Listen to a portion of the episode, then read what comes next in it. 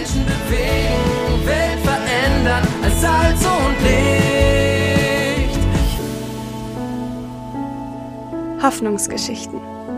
Hundertmal von Gott bewegt. Ein Podcast der Allianzmission. Kann Gott mir noch vergeben? Monika und Martin Otto sind Missionare unter Seeleuten im Hamburger Hafen. Martin berichtet von einer jungen Frau.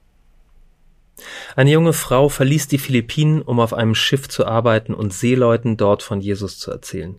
Ihr Mann arbeitete auf einem Kreuzfahrtschiff. Nach kurzer Zeit an Bord, in der sie die Gemeinschaft mit Jesus vernachlässigte, fühlte sie sich zu einem Seemann hingezogen und beging mit ihm Ehebruch. Kann Gott mir noch vergeben? fragte sie unter Tränen im Gespräch mit mir. Ich las mit ihr in der Bibel. Besonders eine Stelle aus Hebräer half ihr. Wir beteten zusammen und nur einige Tage später bekannte sie ihrem Mann ihre Schuld. Seine Antwort war beeindruckend.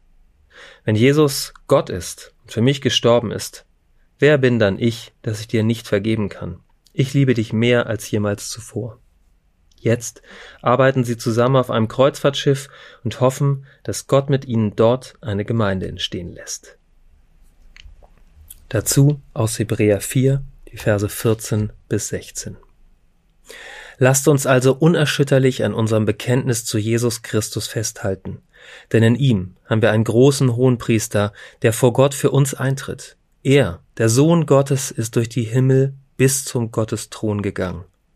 Doch er gehört nicht zu denen, die unsere Schwächen nicht verstehen und zu keinem Mitleiden fähig sind. Jesus Christus musste mit denselben Versuchungen kämpfen wie wir, doch im Gegensatz zu uns hat er nie gesündigt. Er tritt für uns ein, daher dürfen wir voller Zuversicht und ohne Angst vor Gottes Thron kommen. Gott wird uns seine Barmherzigkeit und Gnade zuwenden, wenn wir seine Hilfe brauchen. Lesen und ermöglichen Sie weitere Hoffnungsgeschichten unter allianzmission.de slash Hoffnungsgeschichten.